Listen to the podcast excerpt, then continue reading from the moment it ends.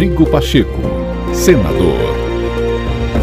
Olá, de volta com mais um podcast do senador Rodrigo Pacheco para você acompanhar as principais ações do presidente do Congresso Nacional.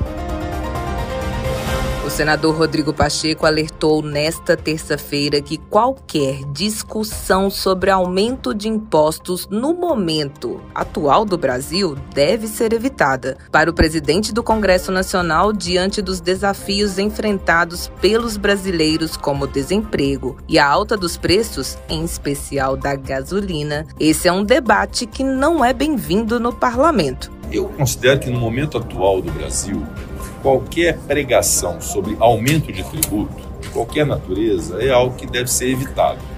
Não estou me referindo especialmente a CEFEM.